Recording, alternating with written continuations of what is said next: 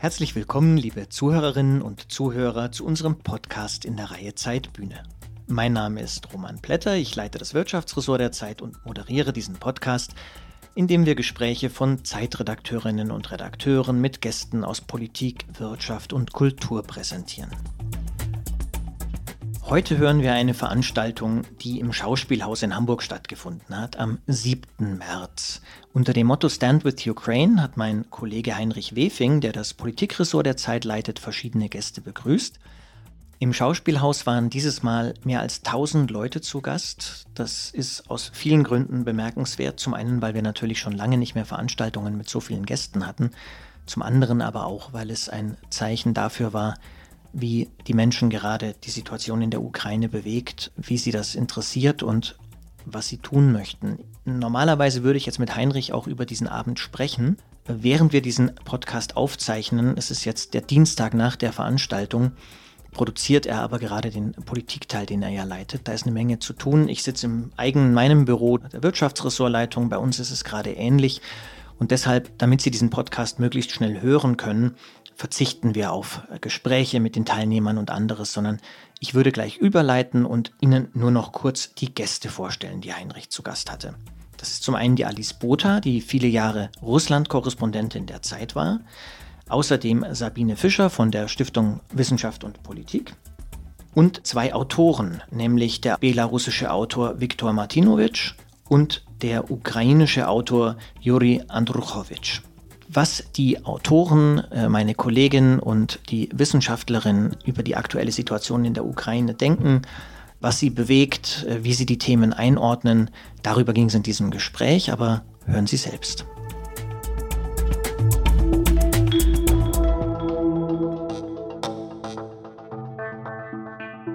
Herzlich willkommen auch von mir, meine Damen und Herren, hier im Deutschen Schauspielhaus in Hamburg und an den Bildschirmen daheim.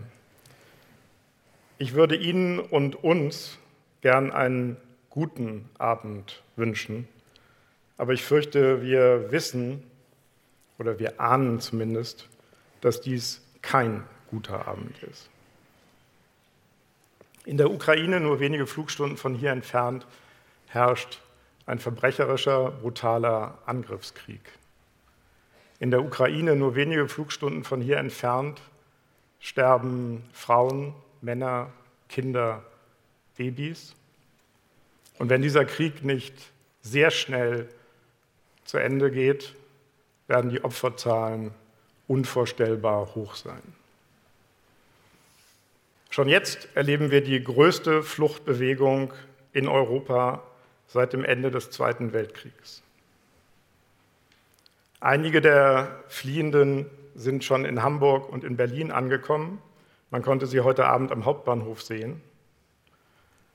Aber die weitaus größte Zahl der Geflohenen ist in den Nachbarländern der Ukraine aufgenommen worden. In Moldau, in Rumänien, in der Slowakei und vor allem in Polen. Den Menschen dort gilt unser Dank und unsere Hochachtung. Meine Damen und Herren, der Krieg ist zurück in Europa. Ein Krieg gegen die Ukraine, aber auch ein Krieg gegen die Freiheit, gegen das Recht, gegen die Demokratie. Ein Krieg gegen alles, wofür auch wir stehen oder stehen wollen. Und doch sind wir im Moment nichts als fassungslose Zuschauer, gefangen in Ohnmacht und Verzweiflung. Wir können uns nicht vorstellen, was noch kommt. Oder vielleicht wollen wir uns auch noch nicht richtig vorstellen, was kommt. Darüber, über das Morden, über die Ohnmacht, über die Verzweiflung, über den Mangel an Fantasie wollen wir heute Abend sprechen. Es ist kein guter Abend, aber es ist ein wichtiger Abend, vielleicht ein notwendiger Abend. Und ich bin allen, die daran mitwirken, ich bin Ihnen, die Sie gekommen sind, sehr dankbar dass Sie gekommen sind und allen, die diese Veranstaltung möglich gemacht haben, danke ich für Ihr Engagement. Lassen Sie mich kurz das Podium vorstellen. Mit mir hier auf der Bühne sitzt Sabine Fischer. Sie ist Senior Fellow bei der Forschungsgruppe Osteuropa bei der Stiftung Wissenschaft und Politik in Berlin. Aber das sagt ja so gut wie gar nichts. Man kann auch sagen, sie ist eine der besten Kennerinnen Osteuropa und Russlands, die wir in der Bundesrepublik haben. Sie hat bis vor kurzem selber noch in Moskau gelebt. Sie hat sich intensiv auch mit der Geschichte der Ukraine beschäftigt und hat lange selber in Kiew gelebt. Herzlich willkommen, Sabine Fischer. Dankeschön.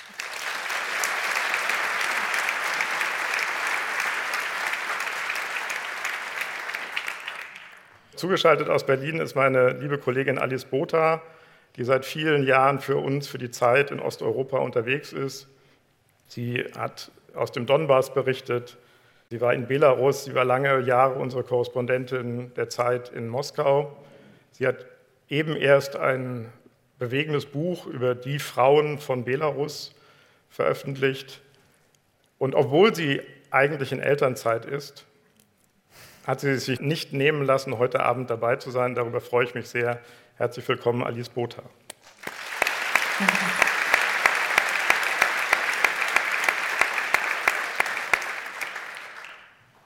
Etwas später am Abend, so hoffen wir jedenfalls, wird uns noch der wunderbare belarussische Schriftsteller Viktor Martinowitsch zugeschaltet, sofern das technisch funktioniert. Mehrere seiner Werke sind ins Deutsche übersetzt worden und Ganz besonders, das macht die Verbindung zum Deutschen Schauspielhaus aus. Eine Theateradaption seines Romans Revolution wird hier im Mai am Deutschen Schauspielhaus uraufgeführt werden. Auch darauf freuen wir uns sehr. Und schließlich, den sehen Sie auch schon im Bild, ist uns Juri Andruchowitsch zugeschaltet, einer der wichtigsten ukrainischen und europäischen Schriftsteller der Gegenwart. Viele seiner Bücher und Essays sind ins Deutsche übersetzt worden. Wir haben eben einen Auszug gehört Zuletzt ist erschienen bei Surkamp Die Lieblinge der Justiz. Herzlich willkommen.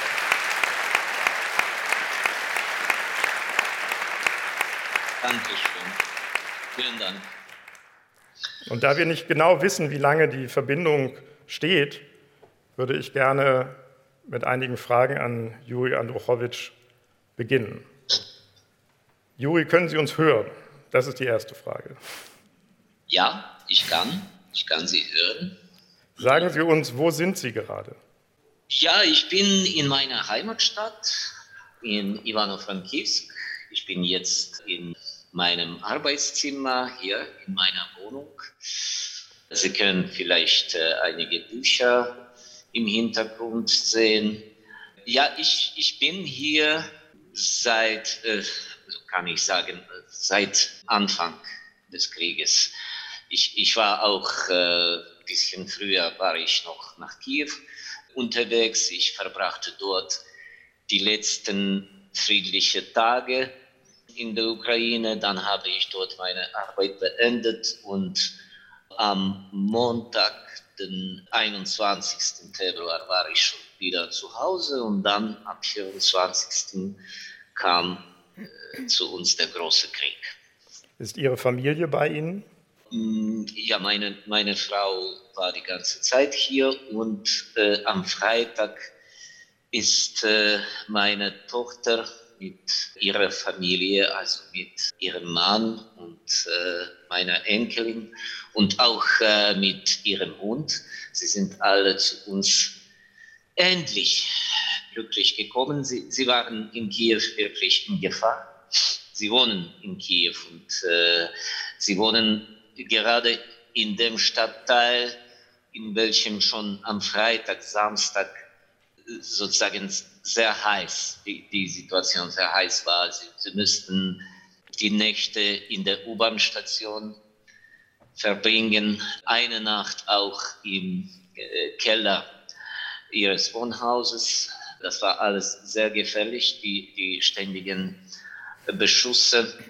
Und dann wurden sie in, die, äh, in ein Dorf in der Nähe von Kiew evakuiert, wo sie wieder in so einem kleinen Wohnhaus äh, lebten, äh, so eine Art Dacha. Natürlich war die, die ganze Situation auch sehr, sehr unruhig. Endlich, endlich mit einem Auto wurden sie westlicher evakuiert, also dann äh, zwei Tage unterwegs. Das sollte in die normale Zeit nicht länger als vier, fünf Stunden dauern, aber das dauerte jetzt zwei Tage mit den Übernachtungen, äh, teilweise in Tschernowitz auch. Und endlich sind sie bei uns. Und wie muss man sich das Leben in Ihrer Heimatstadt im Moment vorstellen? Da haben wir natürlich noch Glück, äh, dank äh, unserer geografischen Lage. Ja, wir sind so eine, eine typische Stadt im Hinterland, wenn man das äh, für die Kriegszeiten äh, diesen Begriff Hinterland äh, benutzen darf. Also wir sehen viele uniformierte Leute auf den Straßen, die Polizei völlig bewaffnet, die äh, überhaupt die, die Militärleute, die überall sind, die äh, Flüchtlinge aus den anderen Regionen der Ukraine, die zu uns auch massenhaft strömen, sehr viele neu organisierten, improvisierten sozusagen Strukturen der Öffentlichkeit, der Zivilgesellschaft, die heutzutage aktiv sind in, in der Sache mh, hm, humanitärer Hilfe vor allem. Es gibt so unzählige Punkte, wo man die Lebensmittel sammelt, die äh, Bekleidung, die alles, was notwendig ist. Ja? Und das funktioniert logistisch gar nicht schlecht. Also einer von solchen Punkten ist äh, in unserem Theater, also so auch ein Schauspielhaus von Ivan Frankivsk ist dort basiert. Und meine Freunde, Schauspieler, Regisseure, äh, Komponisten, Musiker, die machen jetzt äh, auch sehr viel Arbeit, um die notwendigsten Sachen dorthin zu transportieren, wo man das alles sehr, sehr braucht. Werden das Leben ist natürlich noch nicht so tragisch. Ich hoffe, es wird nie tragisch wie in östlichem Kharkiv oder in südlichem Cherson oder in anderen, vielen, vielen anderen Orten in der Ukraine, im nördlichen Tschernihiv und Sume und auch in unserer Hauptstadt Kiew. Das Leben ist äh, bei uns äh, noch sozusagen friedlich. Ja, wir hören ab und zu Luftalarme, wir sollen auf das reagieren, aber keine Bombe ist Gott sei Dank auf unsere Stadt noch äh, gefallen. Und das ist jetzt am wichtigsten. Alles funktioniert. Also wir haben Wasser, wir haben Strom, wir haben Gas, äh, Erdgas, ja, wir haben alles wie, wie in die besseren Zeiten. Vor dem Krieg, Juri, haben Sie einmal gesagt, es gebe aus Putins Sicht nur zwei mögliche Lösungen für den Konflikt mit der Ukraine. Konflikt in Anführungsstrichen. Unterwerfung oder Vernichtung der Ukraine. Die Ukraine hat sich ganz offensichtlich gegen die Unterwerfung entschieden. Also erleben wir jetzt, wie Putin versucht, das Land zu vernichten? Ist es das, was wir sehen? Ja, genau, das ist das. Das ist das. Und die ganze Offensive der russischen Armee ist absolut unerfolgreich. Und das ist wahrscheinlich auch der Grund, äh, dass diese Armee sozusagen zu einem Plan B gekommen ist. Das bedeutet gnadenlose Vernichtung allen, äh, der, der ganzen zivilen Infrastruktur und ein Krieg gegen die Zivilisten. Äh, wir bekommen ab und zu äh, absolut schreckliche Nachrichten, nicht nur über die, über die Bombardierungen oder äh, Beschüsse, aber, sondern auch äh, über die einzelne einzelnen Fälle von solcher bestialischen, bestialischen äh, Aktionen, wie zum Beispiel äh, man stoppt einfach die zivilen Autos und man erschießt äh, alle Passagiere dort. Die ganzen Familien sind sofort erschossen. oder die Angriffe an, an die Kindergärten oder die, äh, die Krankenhäuser. Am Samstag zum Beispiel gab es die Nachricht, äh, dass die Okkupanten ein, ein Krankenhaus für die, eine Psychoneurologie ja, äh, angegriffen haben. Und sie wollten diese, diese Leute dort als äh, die Geisel äh, für einige Zeit kontrollieren. Also da, das ist die ganze Zeit mh, hm, ein, ein totales Kriegsverbrechen aller Zeiten, würde ich mhm. sagen. Also keine Grenze, äh, nichts Menschliches. Ja, also äh, das ist nicht nur ein unrechter Krieg, sondern auch ein äh, totaler Kriegsverbrechen, wo eigentlich äh, der Aggressor seine Ziele erreichen will mit äh, diesem Terror an den Zivilisten. Er will die, äh, den Widerstand der Ukraine, der, der Ukraine und der Ukrainer einfach mit solchen Methoden äh, brechen. Juri, Sie kennen auch Deutschland gut. Sie treten hier immer wieder bei Lesungen auf. Sie sind bei Festivals. Äh, Sie haben viele Leserinnen und Leser in Deutschland. Wie erklären Sie sich, dass so viele Menschen in Deutschland sich so lange von Putin haben täuschen lassen oder sich Putin schön geredet haben? Woher kommt die Putin-Faszination hierzulande? Ich denke darüber schon jahrelang. Ich hatte diese Probleme in, in Diskussionen mit deutschen Kollegen oder mit deutschem Publikum, seit ich äh, nach der Orangen Revolution in 2005 äh, mein jährliches äh, Stipendium in Berlin von der AD bekommen habe. Und ich war schon damals äh, ziemlich oft zu verschiedenen Interviews eingeladen. Dann habe ich bei solchen Podien teilgenommen. Und das war für mich immer eine große Frage, wie, kann man das eigentlich begründen? Äh, diese äh, sozusagen äh, Empathie äh, an Putin, äh, die, diese Putin-Versteher-Manie sozusagen. Und ich habe bis heute keine äh, keine überzeugende Erklärung gefunden. Wahrscheinlich nur die einzige, dass sehr viele Leute in Deutschland irgendwelche Art Sehnsucht nach so einem Diktator haben. Also das äh, wird nie sozusagen offen ausgesprochen, weil das natürlich sehr schlechte historische Konnotationen hat.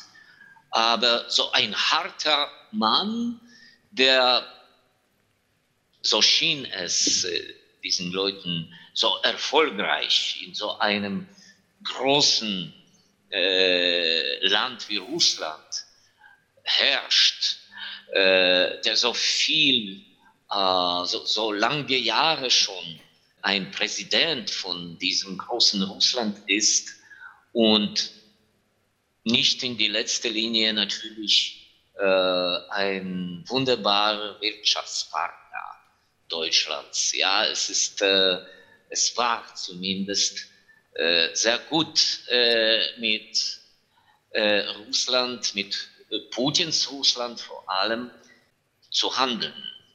Ja, etwas, äh, das, das Geld bedeutet, das ist natürlich sehr, sehr wichtig. Und, und hier natürlich kann man diesen starken Gasgeruch spüren. Mhm. Ja, ganz, ganz, ganz klar, dass äh, diese geschäftlichen Motive sind vor allem.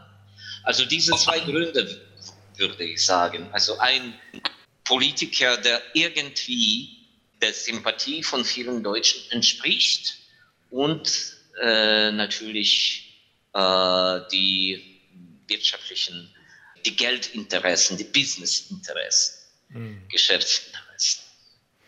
Frau Fischer, wenn Sie erlauben und Alice, wenn du auch erlaubst, würde ich äh, Juri noch eine weitere Frage stellen, weil wir die einzigartige Gelegenheit haben, jetzt mit Ihnen direkt zu sprechen. Juri, wie schauen Sie auf Deutschland seit dem Beginn des Krieges? Hilft Deutschland genug? Leider sind wir heute in der Situation, äh, wo es äh, jeder Hilfe nie äh, genug ist. Und äh, jede Hilfe ist jetzt für uns wichtig. Äh, ich möchte vor allem, mh, hm, ich möchte mich äh, heute auch hier äh, bei deutscher Gesellschaft und auch deutschem Politikum bedanken für diese Unterstützung, äh, die wir natürlich seit dem ersten Tag de, des Krieges äh, schon spüren können. Aber wir brauchen heute noch mehr. Entschuldigen Sie bitte, dass ich das so sage, dass ich das so formuliere. Also die Gastfreundlichkeit für die Flüchtlinge, das ist wunderbar. Die Wärme, äh, das ist wunderbar. Die unterstützenden Worte, das ist alles sehr wichtig und das ist auch alles sehr richtig. Aber wir brauchen noch etwas. Und zwar, wir brauchen, wahrscheinlich brauchen wir Furchtlosigkeit der deutschen Gesellschaft. Also keine Angst vor Putin, bitte. Der ist jetzt schon zu Ende seiner politischen Karriere. Und äh, ich bitte das klar, klar zu sehen, äh, dass äh, dieses sein sozusagen ukrainisches Abenteuer sein letztes in seiner Karriere sein wird. Und das bedeutet mehr Entschlossenheit, auch aus deutscher Seite. Wir haben ein dringendes, dringendes ein, ein sehr wichtiges Thema heutzutage. Wir bieten die ganze Zeit, unser Präsident und unsere Politiker und auch die einfachen Ukrainer, sie bitten die ganze Zeit um die Flugverbotszone im ukrainischen Himmel. Das ist äh, schon mehrmals uns abgesagt, aber ich äh, werde nicht aufhören, das zu wiederholen.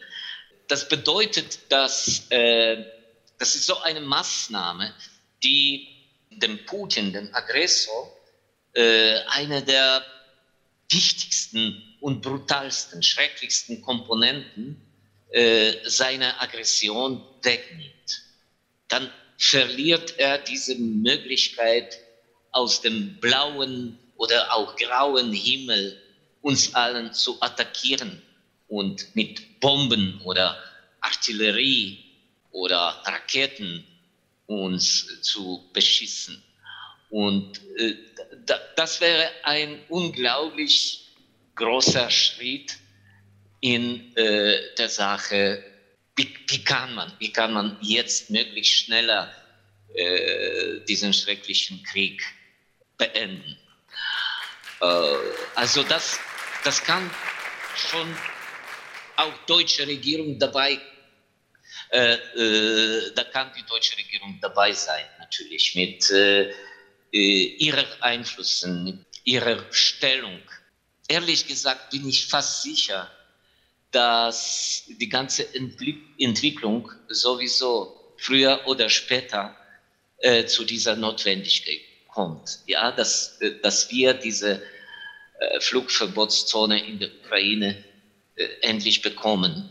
Nun weiß ich nicht, warum. Sollte man bis, äh, bis zum millionsten Opfer warten oder kann man das schon heute machen? Das ist die Frage.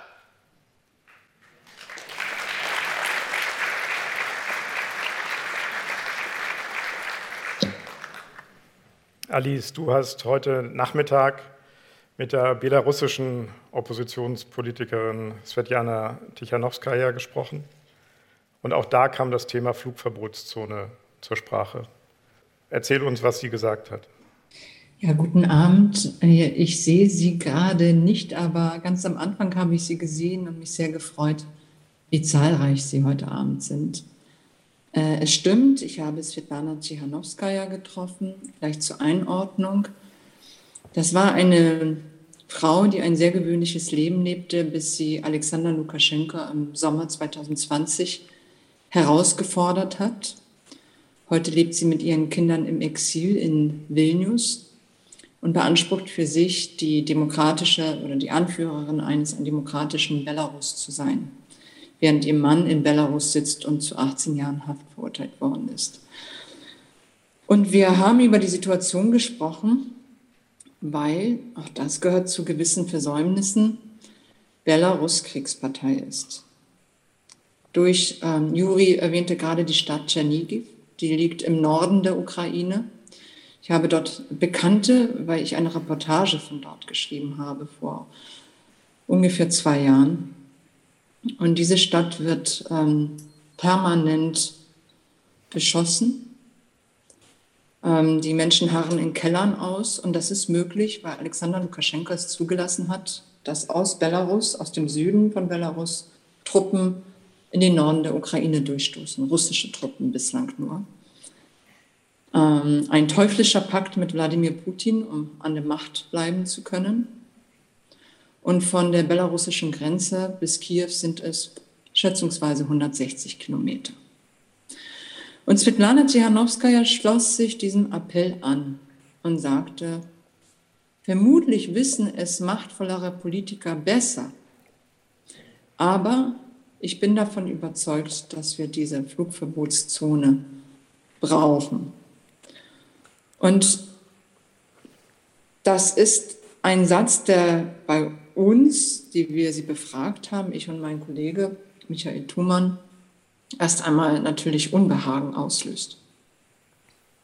Großes Unbehagen und wir fragten sie auch, haben Sie nicht die Sorge, dass dann dieser Konflikt und Krieg ganz Europa erfasst, wenn nicht sogar mehr? Und sie sagte, und da ist etwas Wahres dran, Wladimir Putin versteht nur die Sprache der Stärke. Und die haben wir in der Vergangenheit nicht mit ihm gesprochen. Und deshalb glaubt sie auch daran, dass man, das paraphrasiere ich jetzt mit meinen eigenen Worten, aus dieser reaktiven Position herauskommen muss, dass man zeigen muss, dass man bereit ist, hier Werte zu verteidigen, nicht nur eine Region. Danke, Alice. Frau Fischer, lassen Sie uns einmal in aller Nüchternheit, die angesichts der Lage in der Ukraine fast zynisch klingen mag, über eine Flugverbotszone sprechen. Was würde das bedeuten? Wie könnte eine solche aussehen? Wer würde sie beschließen? Und vor allen Dingen, was wären aus Ihrer Sicht die Konsequenzen? Tja, beschließen müsste das in diesem Fall die NATO. Ja, wir haben eine etwas anders gelagerte Situation als zum Beispiel im Falle des Kosovo 1999 oder Libyens äh, 2011, weil die Ukraine das ja fordert. Ja, also die Ukraine hat letztendlich die NATO eingeladen, genau das zu tun. Das heißt, völkerrechtlich sind wir damit in einer anderen Situation.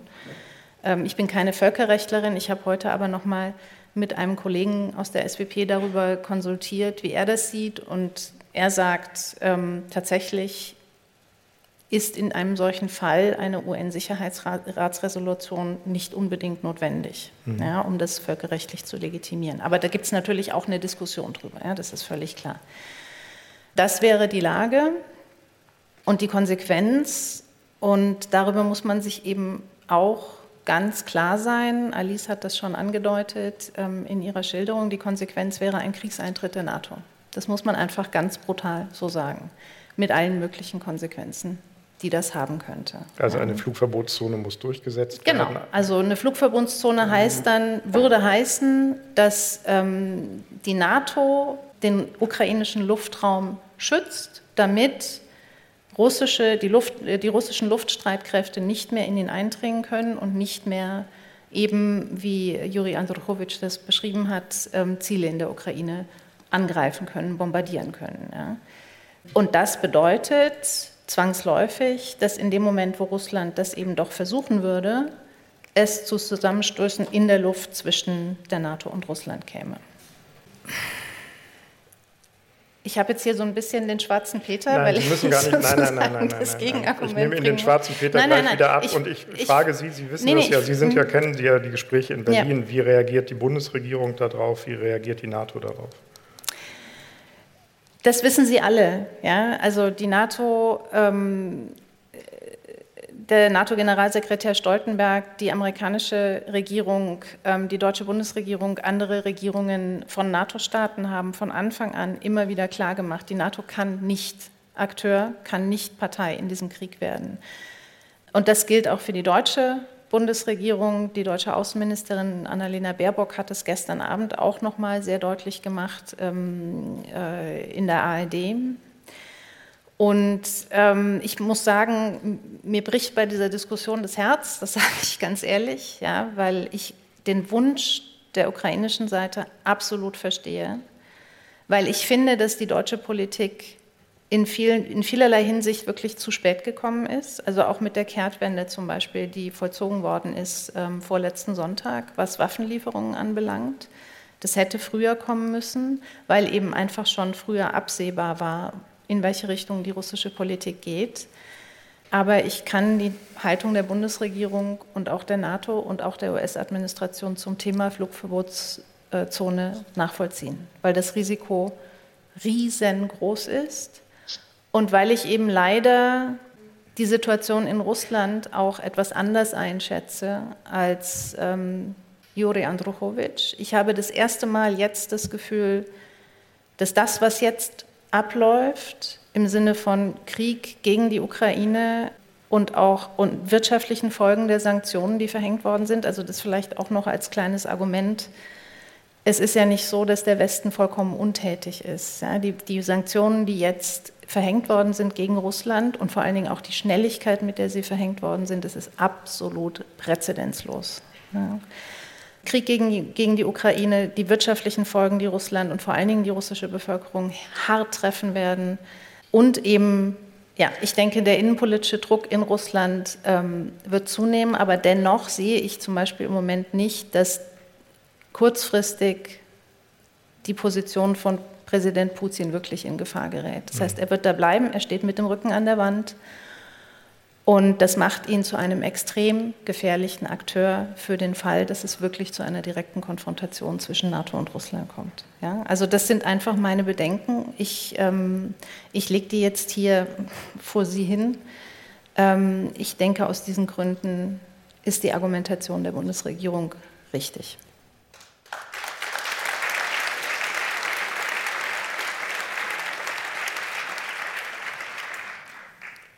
Und es ist völlig klar, wir sind in, einer, wir sind in einem diabolischen Dilemma. Wir wissen, was die Entscheidung bedeutet, die Flugverbotszone nicht einzurichten. Und wir wissen auch, was sie bedeuten würde, oder wir ahnen es, wenn wir sie einrichten. Juri, wollen Sie noch einmal erwidern? Äh, vielleicht nur mit, mit einem Satz oder mit zwei. Sehr ich gerne. weiß noch nicht, aber äh, was möchte ich jetzt sagen, ist, dass die Konfrontation zwischen NATO und Russland ist unvermeidlich, weil Putin diese Konfrontation will. Da gibt es keinen anderen Grund auch für seine Aggression in der Ukraine. Er wollte diese Aggression und er hat das getan. Wir sind kein Ende und keine Grenze von seiner Ambition sozusagen. Er will andere Ordnung haben in der Welt. Er will die westliche äh, demokratische äh, Weltanschauung zerstören, nicht mal die, die Strukturen wie EU oder NATO.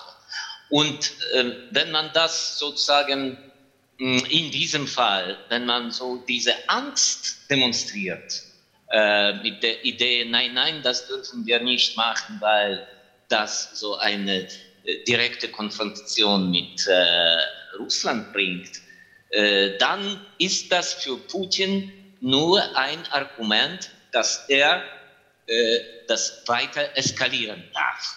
Ja? Also das bedeutet, dass gegen ihn, also sein Gegner, NATO äh, einfach eingeschüchtert ist, ist schwach, ist unentschlossen und er darf weiter höher spielen und er darf noch grausamer sein. Man nimmt die Realität, wie sie ist, und dann geht man äh, diesem Bösen entgegen und kämpft mit ihm. Äh, es gibt keine andere Möglichkeit leider. Das kann kein gutes Ende haben in dem Fall, wenn man so einfach äh, die ganze Zeit äh, zu dieser Zugeständnissen äh, kommt und äh, für die sozusagen äh, Appeasement, ja, also wie heißt das äh, auf Deutsch? Es heißt auf Deutsch Appeasement, ja. Ja, gut, gutes Wort. Also wenn das nur die einzige Methode ist, dann ist die ganze Sache äh, Europas und Welt und Demokratie verloren.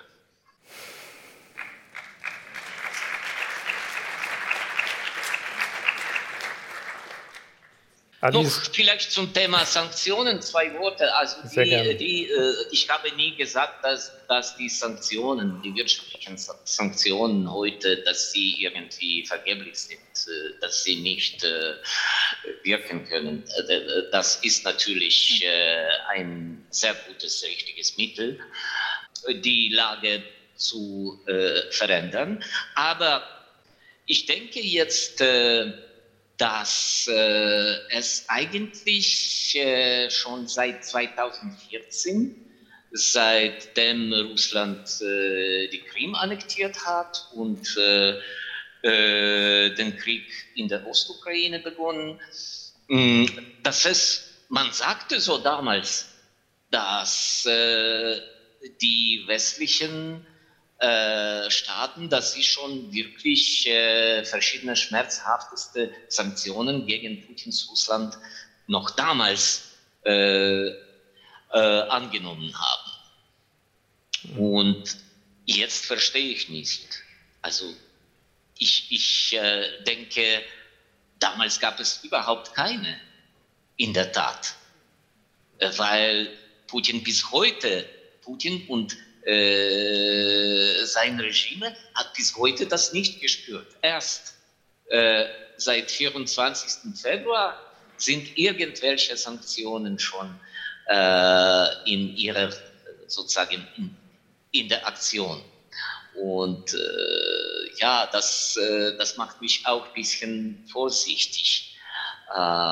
Sollten die Sanktionen seit 2014 äh, wirksam sein, äh, dann hätten wir diesen Krieg heute überhaupt nicht.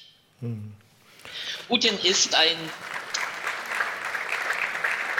Entschuldigen Sie, ich, ich, kann, ich äh, habe versprochen, dass das nur ein paar Sätze werden, aber äh, wahrscheinlich äh, bin ich äh, heute nicht so diszipliniert wie immer. Aber ich sage noch das. Putin persönlich interessiert sich überhaupt nicht mit wirtschaftlichen Sachen. Ja, er ist schon weit, weit weg in seiner Evolution. Er ist so ein, ein äh, Geopolitiker, der ändert äh, die Landkarte der Welt, der macht wieder Großrussland. Also die ökonomischen Sachen, die, äh, die langweiligen, der will das nicht hören und wissen.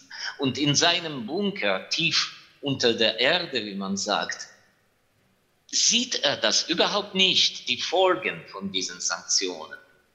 Also das, das ist auch, das muss man wirklich verstehen, dass der Mensch schon ganz, ganz weit entfernt von solcher Realitäten ist, wie äh, äh was die wirtschaftlichen Sachen äh, betrifft. Mhm. Alice, du hast lange in Russland gelebt, du hast viele Kontakte in das Land, du verfolgst die Entwicklung dort sehr genau. Zum einen die Frage, wie ist dein Eindruck, wie wird der Krieg dort wahrgenommen?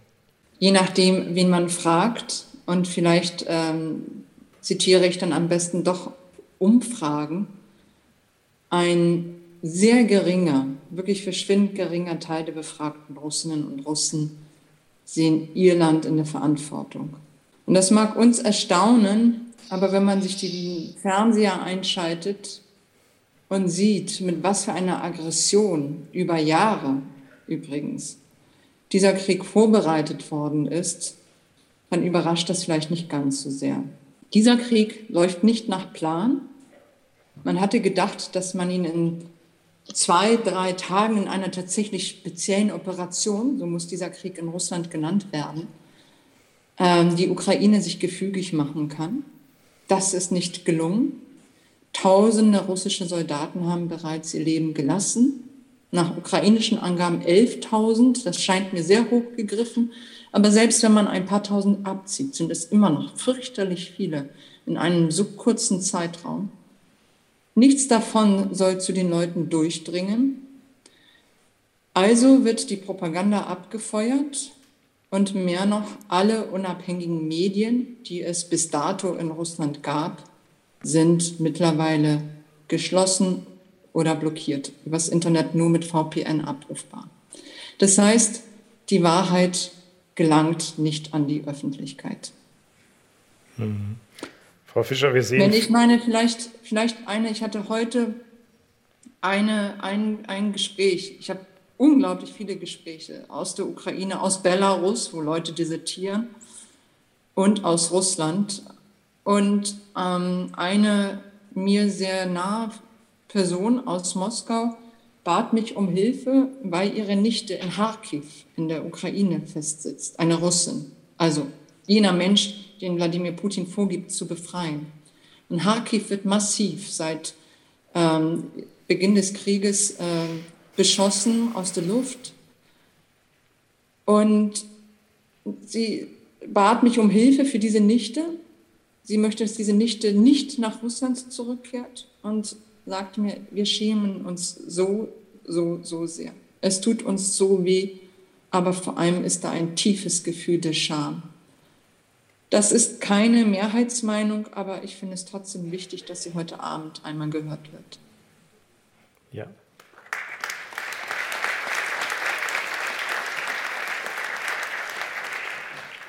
Frau Fischer, daran im Anschluss. Wir sehen viele Berichte über Antikriegsdemonstrationen, auch in Russland, vor allen Dingen in den großen Städten. Wir sehen den enormen Mut der Menschen, die da protestieren und auch die brutale Unterdrückung. Wir haben die Hoffnung, dass sich da etwas in der russischen Gesellschaft bewegen könnte. Ist das eine reale Hoffnung oder trübt diese Hoffnung? Das kommt auf die Zeithorizonte an, in denen Sie über diese ähm, innenpolitischen Entwicklungen in Russland nachdenken. Also Alice hat es schon angedeutet oder angesprochen. Es gibt viele Menschen, die gegen diesen Krieg sind. Es gibt viele Menschen, die von diesem Krieg unendlich schockiert sind weil sie Freunde, Verwandte in der Ukraine haben, weil sie sonst irgendwie biografisch mit dem Land verbunden sind. Und es gibt einen Staat, der jetzt mit einer ungeheuren Entschlossenheit und Gewalttätigkeit alles daran setzt, genau diese Stimmen zu unterdrücken und aus dem Land zu drängen. Ja, also man kann sich kaum vorstellen hier, was eben auch an den Grenzen Russlands los ist. Also ich meine, ich bin wie Alice auch, ich bin mit vielen Menschen in Kontakt, auch in Russland. Und ähm, sehr, sehr viele Menschen versuchen jetzt dieses Land zu verlassen, versuchen äh, ihre Söhne im Alter von, im wehrfähigen Alter so schnell wie möglich eben aus diesem Land zu bringen. Ja? Also es gibt, ähm, dass dieser, dieser Krieg hat jetzt schon auch in der russischen Gesellschaft ein Trauma ausgelöst. Aber wir sehen die Repressionen, wir sehen eine Zensur, die mittlerweile wirklich, oder was heißt mittlerweile, die ist in, also es gab diese Zensur vorher, es gab Repressionen vorher, das hat sich alles über einen sehr langen Zeitraum entwickelt. Das hat sich in den letzten zwei Jahren nochmal deutlich verstärkt. Und jetzt haben wir wirklich innerhalb von wenigen Tagen fast so etwas wie eine Entwicklung von der Autokratie in die Diktatur. Ja? Wir haben wirklich innerhalb von wenigen Tagen eine, eine Entwicklung von einer vorhandenen Zäsur, Zensur, einer, es gab immer Druck auf die unabhängigen Medien, zu einer Kriegszensur, einer militärischen Zensur. Ja? Innerhalb von wenigen Tagen sind die unabhängigen Medien einfach platt gemacht worden. Also das war unglaublich, was da passiert ist in den letzten Tagen. Und deswegen, deswegen spreche ich von Zeithorizonten. Ja? Der Protest ist da, die Ablehnung ist da, die russische Bevölkerung wird enorm unter Druck geraten, ökonomisch. Die sozioökonomischen Verhältnisse haben sich in den letzten 10, 12 Jahren kontinuierlich verschlechtert. Jetzt wird es drastisch bergab gehen. Und der Staat hat dagegen als Waffe nur noch Repression. Und meine Prognose ist, dass es sehr wohl zu Veränderungen kommen kann, aber nicht in der kurzen Frist, mhm. sondern mittelfristig. Und das ist das große Problem eben auch für die Ukraine. Ja?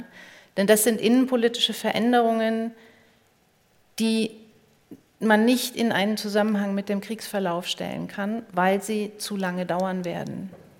Ja. Das ist in der Tat ein großes Problem. So, wir hatten es angekündigt, es gibt ein weiteres Land, das ähm, indirekt an diesem Krieg beteiligt ist, das ist Belarus, das auch unter russischer Repression leidet. Und ich würde jetzt gerne versuchen, unseren nächsten Gast dazu zu hören, Viktor Martinovic. Martinovic, Verzeihung, da ist er. Können Sie uns hören, Viktor? Can you hear us, Victor? Yes, yes. Good evening, good, good night. Good evening. Can you tell us where are you right now, Victor? I'm in Belarus, in Belarus. What is the situation like in Belarus in your in your town? It's pretty depressing.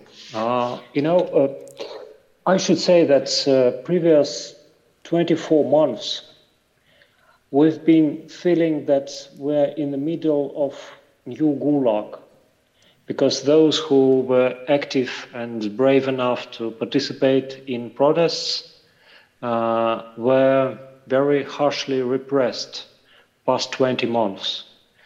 And uh, now we have a war came to Gulag. Mm. And uh, yeah, this is this is the general feeling: the war in Gulag, and we are the prisoners.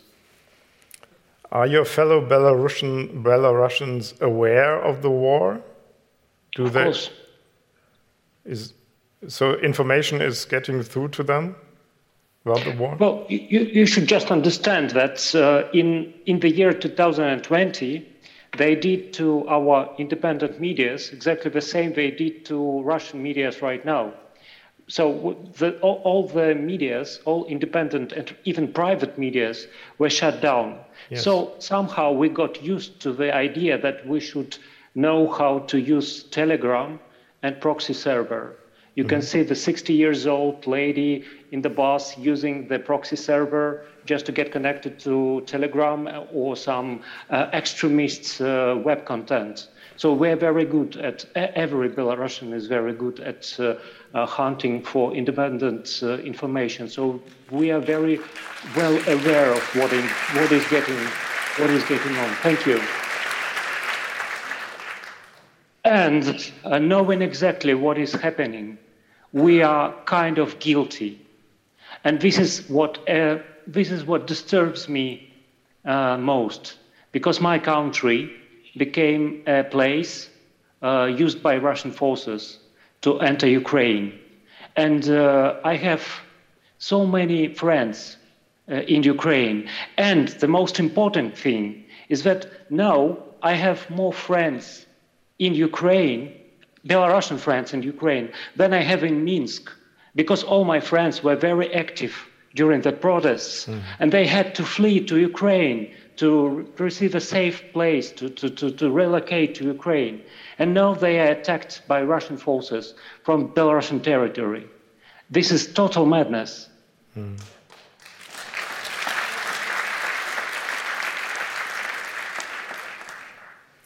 Is the Belarusian army participating in the attacks? No, no. Uh, I, I, don't have a feeling that uh, Belarusian army is involved. Uh, Ukrainian um, informational um, agencies um, reported a few times that our army is involved, but uh, I don't feel it. I don't see it. Mm, I don't believe it. Mm. Uh, Lukashenko is a tricky guy, so he's not that um, straightforward to get his army involved. I'm, I'm saying it without any uh, sympathies to, to him. And, uh, you know, when I'm saying that we are guilty, uh, I have only one excuse in my head. Uh, and this excuse is uh, 2020, the protests that we had it, at this year. I'm, I'm a little surprised to hear that you talk about guilt, to be honest. My understanding, your country is occupied in a way as Ukraine is now being invaded. So, why this feeling of guilt? Well, it's a major, major mood in, in the country and mm. among intellectuals. And actually, it's not only mood, because uh, my friends uh, in, in, uh, in Ukraine who are trying to leave the Ukraine on the cars with uh, Belarusian registration plates, they has been stopped many times and searched and interrogated by uh, Ukrainian army because they are seen as um, as traitors, mm. as uh, enemy force, you know. And it's quite explainable because uh, we are the allies of of a force which attacked Ukraine, and uh, that's why the people who fled, who, who went to Ukraine to um, as a refugees, they're enemies right now of Ukraine. And uh, for example, just imagine the situation when you live in uh, Ukraine and you have your bank card blocked because you are citizen of Belarus. You are not citizen of Ukraine. And at the same time, you are the victim of this regime. You spent uh, one year in prison and has been sentenced to the limitation of freedom, and then you fled to, to Ukraine to find a new safe home. And now, now your card is blocked because you are an enemy, or supposedly enemy, or somebody who is not, uh, you know, who is not um, safe enough to has his SIM card or banking card not blocked. Mm. And this is only one one of the turns of this story because there are many uh, depressing things. For example, those Belarusians who are now residing in Warsaw, also who fled from Belarus because of repressions, they are mm, repeatedly saying to me the sad things about the attitude of their neighbors, the Poles, who are saying to them that they are aggressors, that they were invading or somehow participating in this invasion to Ukraine. And that's why our feeling and our main mood is that we are really guilty Mm. And we're sorry for that. Mm. I would.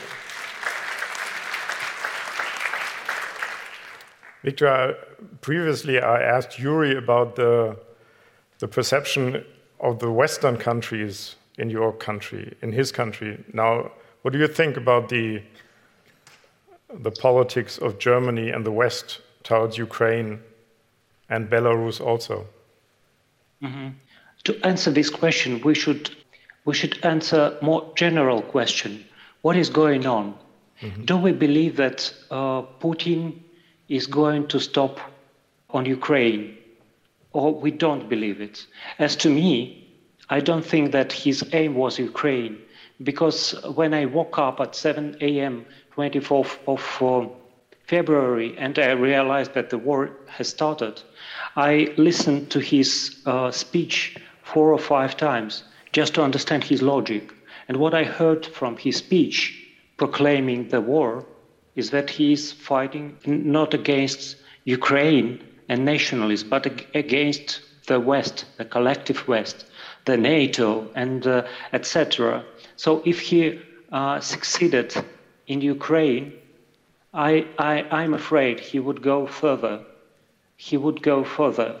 So we're, we're very lucky that. Uh, the aggression stopped in, in Ukraine because uh, uh, Ukraine, Ukrainian army shown so so good uh, so, so, so, good resistance mm. because otherwise uh, we would talk right now about uh, the further plans of, of uh, Russia, the further plans of Putin, the further plans of of, of going further to, to, to Europe, mm, and mm, about Europe, uh, the question about this closed sky, whether uh, NATO should close up the sky and start the open war with Russia or not. Of course, as somebody who is living in Belarus, I do not want war, the open third, third global war, war coming to our region right now. But I'm afraid that uh, it, will, it, it, will be here in a while. What uh, I'm afraid they are going to do is that uh, now, when their plans to um, start a big war failed, they realized that they are not ready, not even for a big war, but even for a small war. They will, I think, make a pause. They will step back after a while, but they will step back not to change their plans, but to get prepared. And uh, the things that already done to Russia, they, I think, are done to uh, make a better preparation for, for the World War III. And uh, this is what uh, that scares me very, very much. And in, in, in, having this picture in mind, we should uh, pose again the question about this closed sky and um, ask ourselves what, what, what we are really want to do to stop the plans to organize the World War III. I really don't want the big war to, to, to happen. I'm a pacifist, so uh, the war is my main, main fear.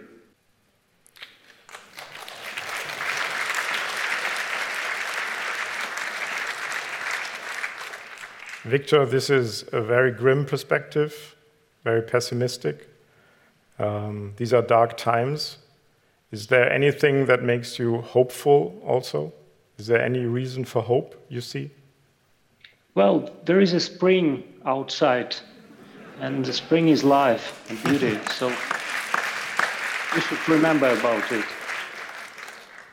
Thank you very much. Thank you.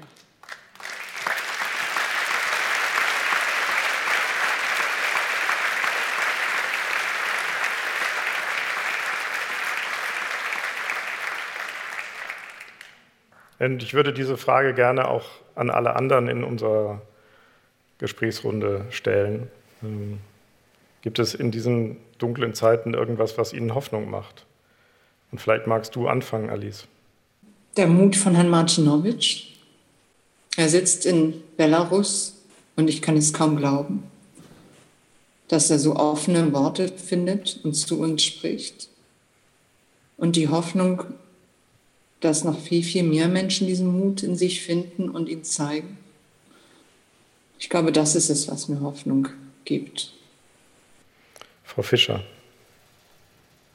Ja, ich denke, bei mir ist es ganz ähnlich. Ja, die Hoffnung liegt auf den Gesellschaften, bei uns, aber eben auch in der Ukraine, in Belarus, in Russland. Ja, ich denke, was wir in den letzten zwölf Tagen in der Ukraine gesehen hat, haben, hat niemand erwartet. Moskau schon gleich überhaupt nicht, aber auch im Westen haben das die wenigsten erwartet, dass eben nicht nur der ukrainische Staat sich zur Wehr setzt und nicht nur die ukrainische Armee, sondern wirklich die gesamte Gesellschaft. Ja, und man sieht hier ähm, einen Zusammenhalt, der so beeindruckend ist, dass mir wirklich fast die Worte fehlen, das zu beschreiben. Und es gibt eben Menschen wie Herrn Martinowitsch und das, was er beschrieben hat, höre ich in ganz ähnlicher Weise auch von vielen russischen Freunden und Freundinnen. Ja, dieses Gefühl der Schuld. Mhm. Und da liegt meine Hoffnung. Ja, und ich denke, was auch ganz wichtig ist, ist der Zusammenhalt bei uns auf der westlichen Seite und die Unterstützung der Ukraine. Juri, zuletzt an Sie die Frage. Gibt es irgendetwas, was Ihnen Hoffnung macht in diesen düsteren Zeiten? Ja, es gibt, es gibt etwas. Und zwar, ich werde jetzt äh, ganz persönlich anfangen. Ich war ein Teilnehmer von zwei ukrainischen Revolutionen. In 2004 sah alles absolut hoffnungslos, aber Putin hat verloren. 2013, 14 viel schrecklicher. äh, viel grausamer, aber Putin hat verloren.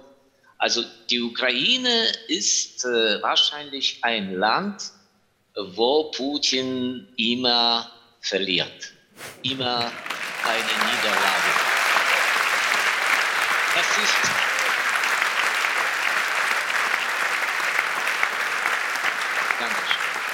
Das ist so ein verzaubertes Land für ihn. Und er sollte irgendwie das schon lernen, aber er will nicht. Also dieser Fall und dieses Mal ist das sein Ende.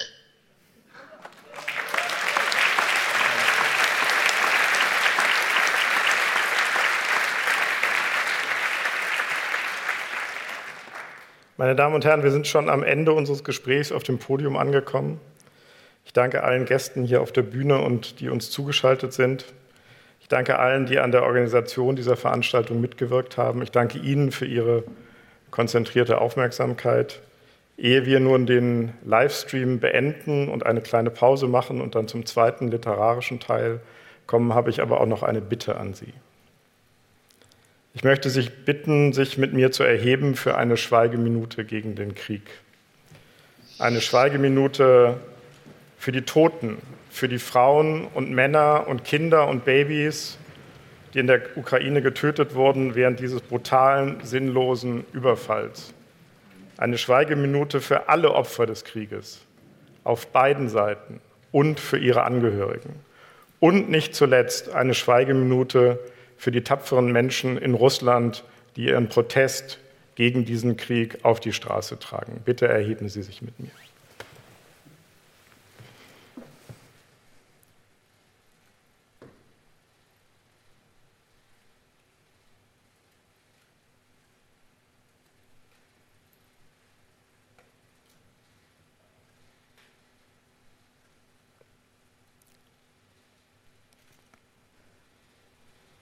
Danke Ihnen. Vielen Dank. Das war mein Kollege Heinrich Wefing, der Leiter unseres Politikressorts, im Gespräch mit unserer langjährigen Russland-Korrespondentin Alice Botha, der Wissenschaftlerin Sabine Fischer und dem ukrainischen Autor Juri Andruchowitsch sowie dem belarussischen Autor Viktor Martinowitsch.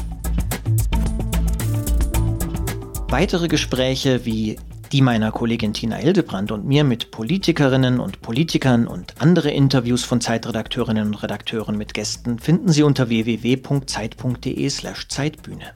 Mein Name ist Roman Plätter, ich leite das Wirtschaftsressort der Zeit und freue mich auf das nächste Mal mit Ihnen und Zeitbühne. Danke fürs Zuhören und bleiben Sie uns gewogen.